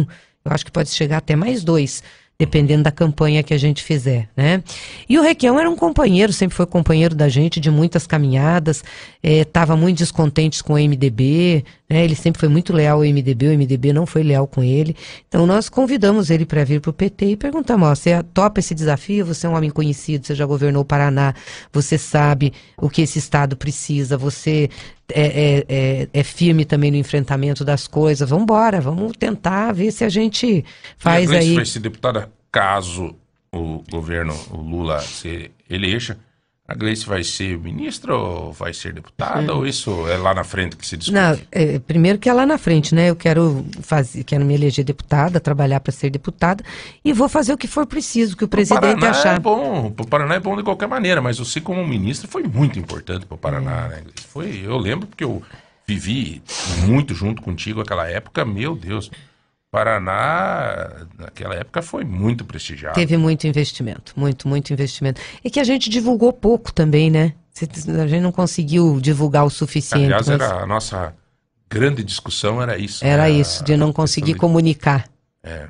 Mas, enfim. É, eu acho que a melhor forma é observar agora, passar por uma obra e ter orgulho de que olhar e dizer assim, nossa, tem. a- Ajudei aqui, né? É, eu acho que fica Isso é muito bom. muito Gratificante. bom, né? Vejo, às vezes eu vou para Tibagi, Gleice, e isso eu me lembro, né, da, da luta que a gente teve na 153, Sim, lembra? sim, lembro. com o falecido Zezito. Lembro, é, lembro. Tibagi, né, os, os- todo- É. enfim, era o prefeito, era o, o teu amigo ali de Tibagi, Simval. Simval, Simval, é, que Silva. foi do PT também. né? É. Tinha uma turma boa que É. brigava aí pelas, pelas e obras essa BR, e a gente hoje ia. você anda lá na BR, você te dá uma satisfação tão grande, É. né? Eu fico tão feliz de saber tudo que a gente Ajudou a fazer, né? É fez, isso. fez acontecer, né? Esses dias até falei pra minha filha, ó filha, em cima desse, desta ponte aqui, desta passagem que nós inauguramos essa obra, que eu É, lembro que você lembro. tava, veio o Paulo Sim. Bernardo, veio todo mundo. São momentos assim que eu acho que constrói, que nos faz feliz de estar envolvido na vida pública, né, Sim, Gleice? com certeza. A gente faz política para isso, não é por outro motivo, né, Uhum. João? É para tentar levar resultado para as pessoas. Ó, dá para fazer coisas para ajudar todo mundo, para desenvolver, tem possibilidade. É por isso que a gente milita. Olha, Gleice, eu quero mais uma vez agradecer. Acho assim que espero que eu não tenha esquecido. Não sei se tem alguma coisa que você queira frisar. é, eu, eu sei que é importante, mas ah, ah, eu, eu acho que é importante só fazer uma análise contigo do, do quadro eleitoral aqui em Ponta Grossa. O PT vai ter vários candidatos, né? Como é que está essa composição aqui?